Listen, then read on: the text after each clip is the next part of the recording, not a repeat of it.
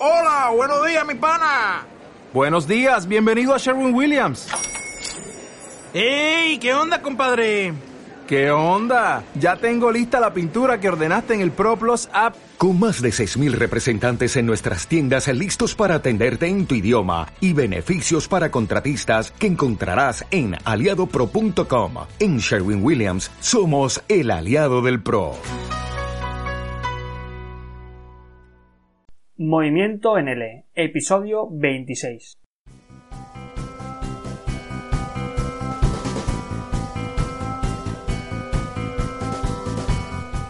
Bienvenido a todos y a todas a un nuevo episodio de Movimiento NL, un espacio dedicado a profesores de español online que hayan decidido mover sus clases a otro nivel creando su propio micronegocio de enseñanza de español como lengua extranjera. El tema que os traigo hoy es un tema un poquito conflictivo, es un tema candente. Es una problemática que para los que hemos ejercido en academias o de forma presencial, en escuelas, especialmente durante cursos de verano, pues se trata de un conflicto que seguramente muchos de nosotros ya hemos vivido hemos escuchado. Un problema que por cierto parece que en la modalidad online, en la enseñanza online, se disipa, desaparece y pasa a un segundo plano. Quizá por aquello de que Internet democratiza e Internet globaliza. No es otro problema que el intrusismo en nuestra profesión, la enseñanza del español como lengua extranjera.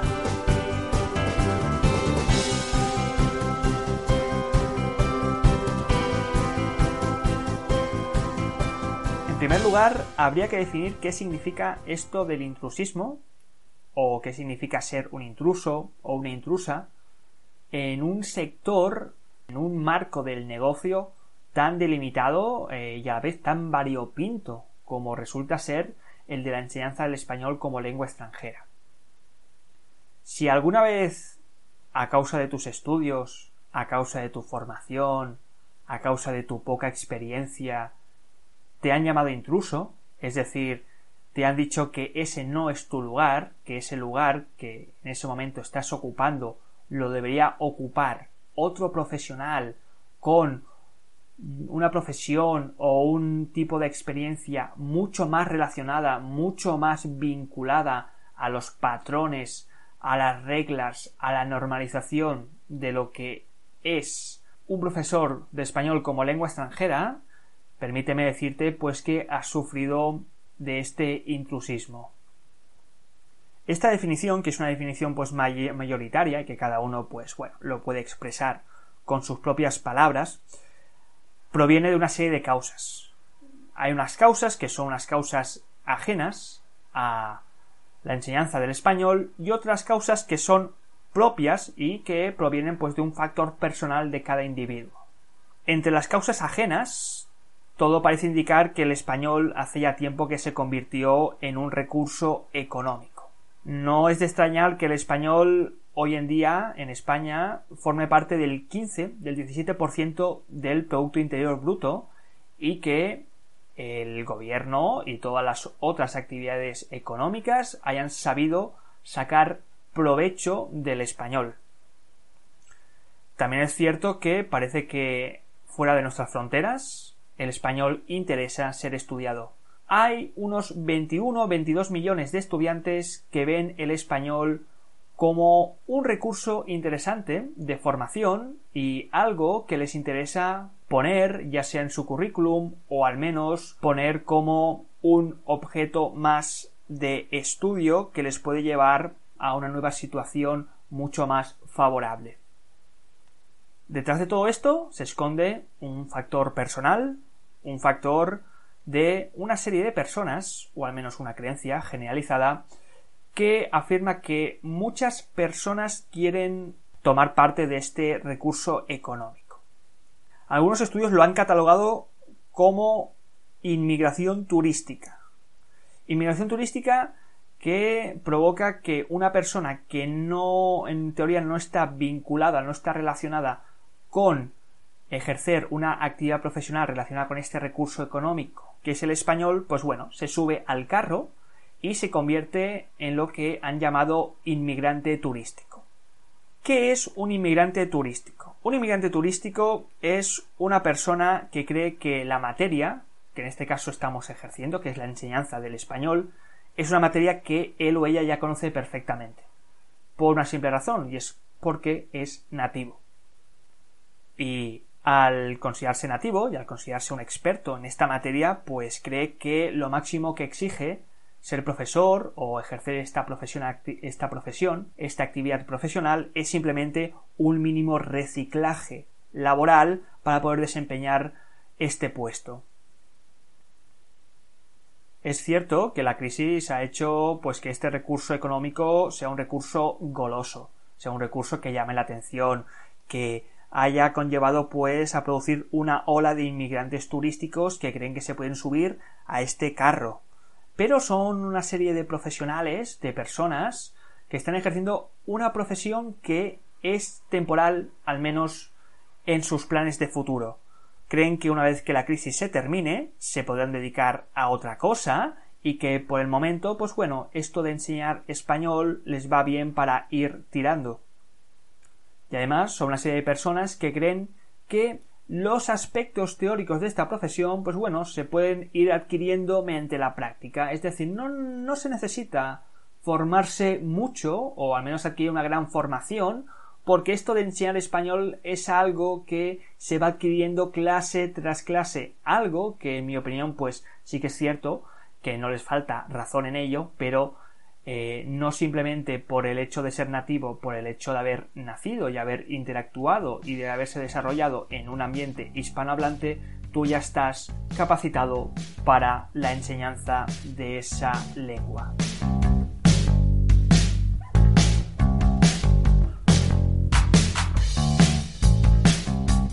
Hagamos una pausa en el camino para movernos en otra dirección. No te voy a quitar mucho tiempo, te lo prometo. Si has descubierto que tu vocación es la de enseñar español como lengua extranjera, la de vivir en un nuevo país, en una nueva cultura, enseñando este granito de arena que es tu lengua, que es una parte de tu cultura, a los demás y regalársela, no te asustes, no te sientas cohibido si las demás personas te dicen que no tienes la formación adecuada. Simplemente disfruta, disfruta del proceso y da lo mejor de ti en tus clases de español. Por ello, te recomiendo que eches un vistazo a algunos artículos que tengo publicados en mi blog que hablo sobre el inclusismo laboral y que hablo también de cómo esta profesión es en realidad un motivo para dar lo mejor de ti a los demás y dejar en definitiva este lugar un poquito mejor de lo que está.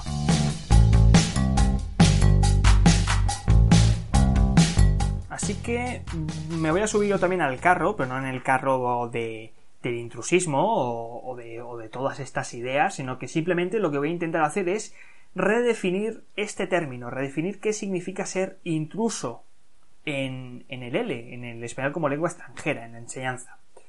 Y para ello hay que sumar un nuevo término a este intrusismo y es vocación.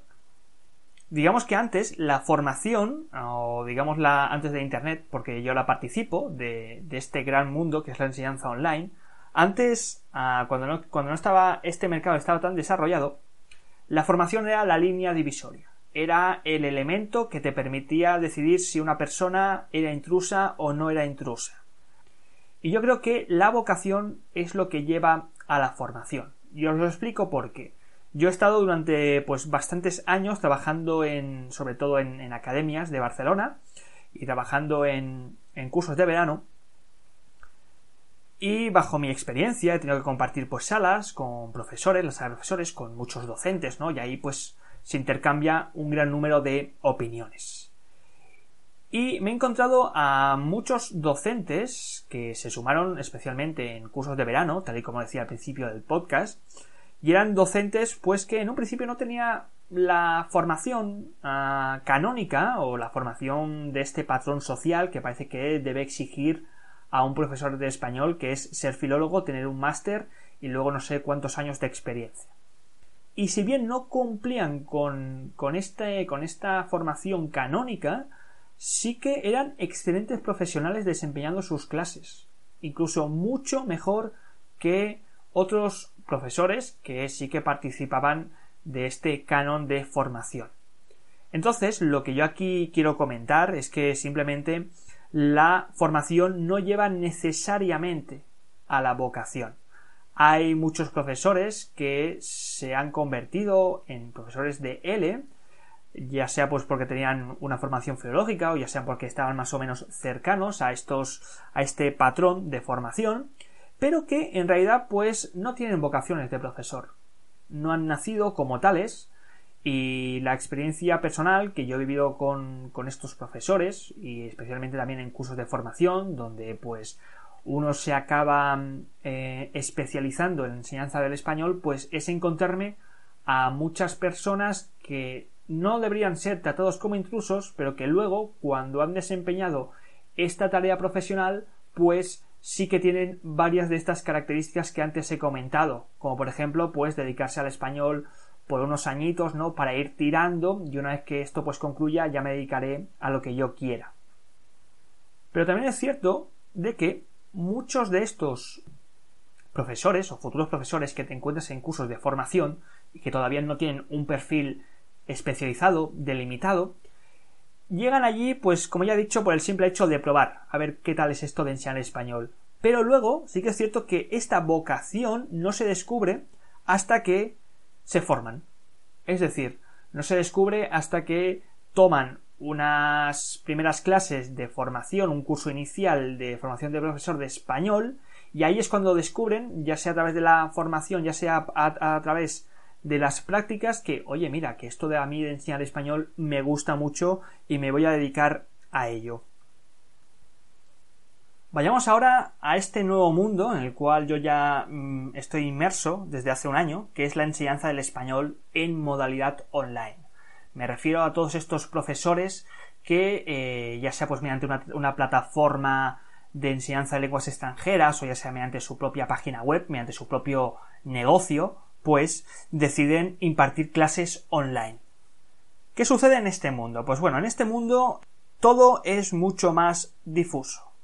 Internet es una fuerza macro, es una fuerza enorme que vino hace ya unos cuantos años y dijo voy a poner la economía, voy a poner la educación, voy a poner todos patas arriba. ¿Y esto qué significa dentro de este segmento, dentro de las lenguas, las lenguas extranjeras?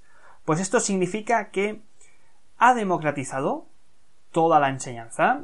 Estas diferencias en cuanto a formación o tomar la formación como un elemento que ah, decanta si vas a un lugar o a otro, si eres un intruso o no eres un intruso, pues ha desaparecido.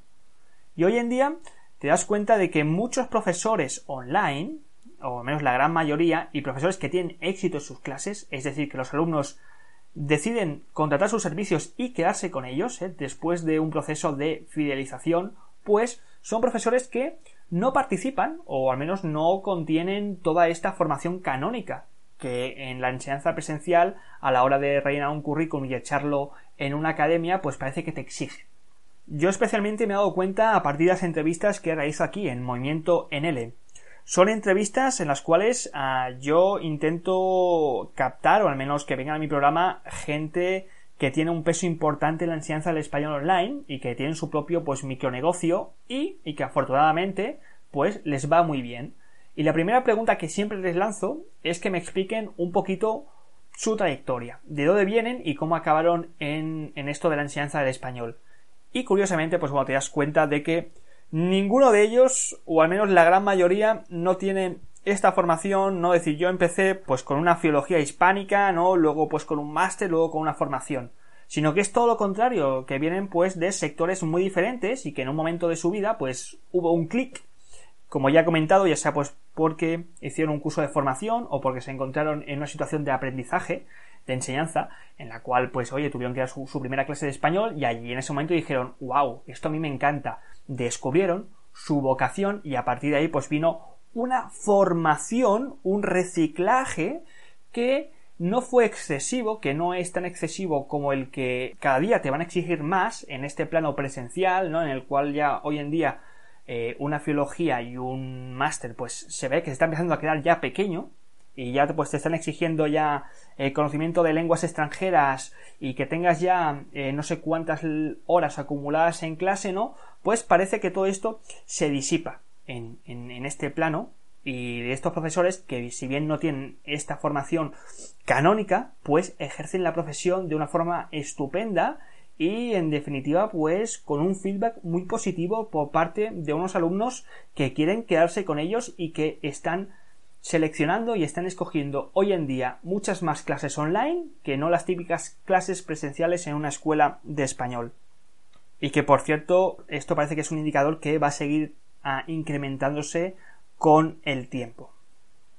Entonces, para ir concluyendo ya con este episodio de intrusismo, vamos a incluir un nuevo término en lo que podríamos redefinir como intrusismo en L.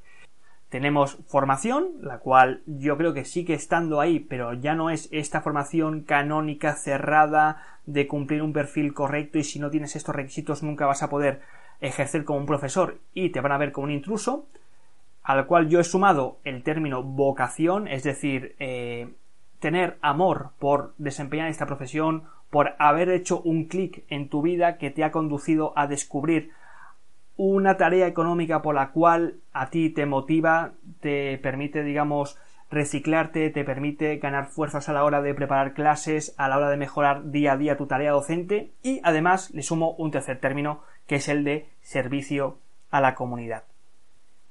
Es decir, si tú disfrutas y te lo acabas, te lo acabas tomando en serio. Si tú realmente esto, por ejemplo, de, de abrir un podcasting te gusta, tú acabas publicando podcasting aunque nadie te escuche.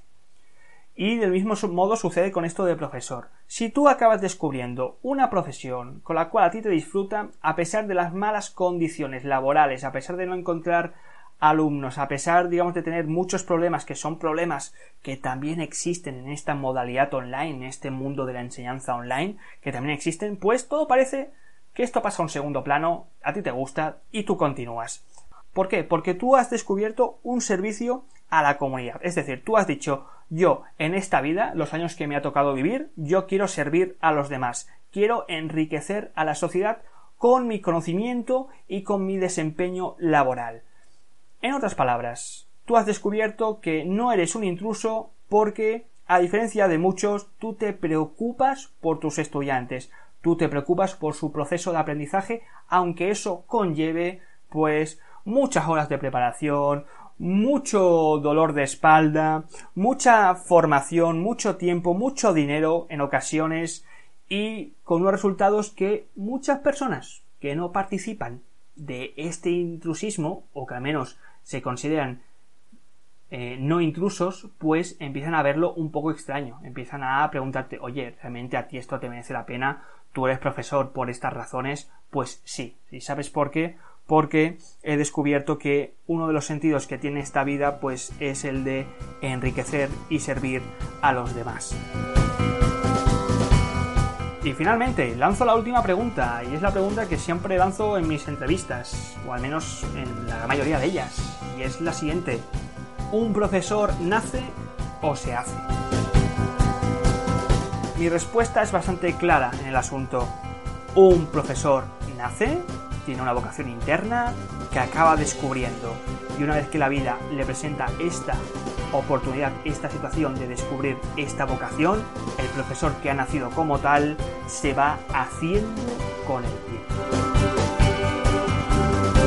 Muchas gracias por haber escuchado un episodio más de Movimiento en Nos vemos la próxima semana, no sin antes recordaros, por supuesto, que me deis a conocer, que os paséis por mi blog, que me dejéis algunos comentarios en este podcast y que en definitiva pues tengáis un fin de semana maravilloso con clases con mucho mucho movimiento.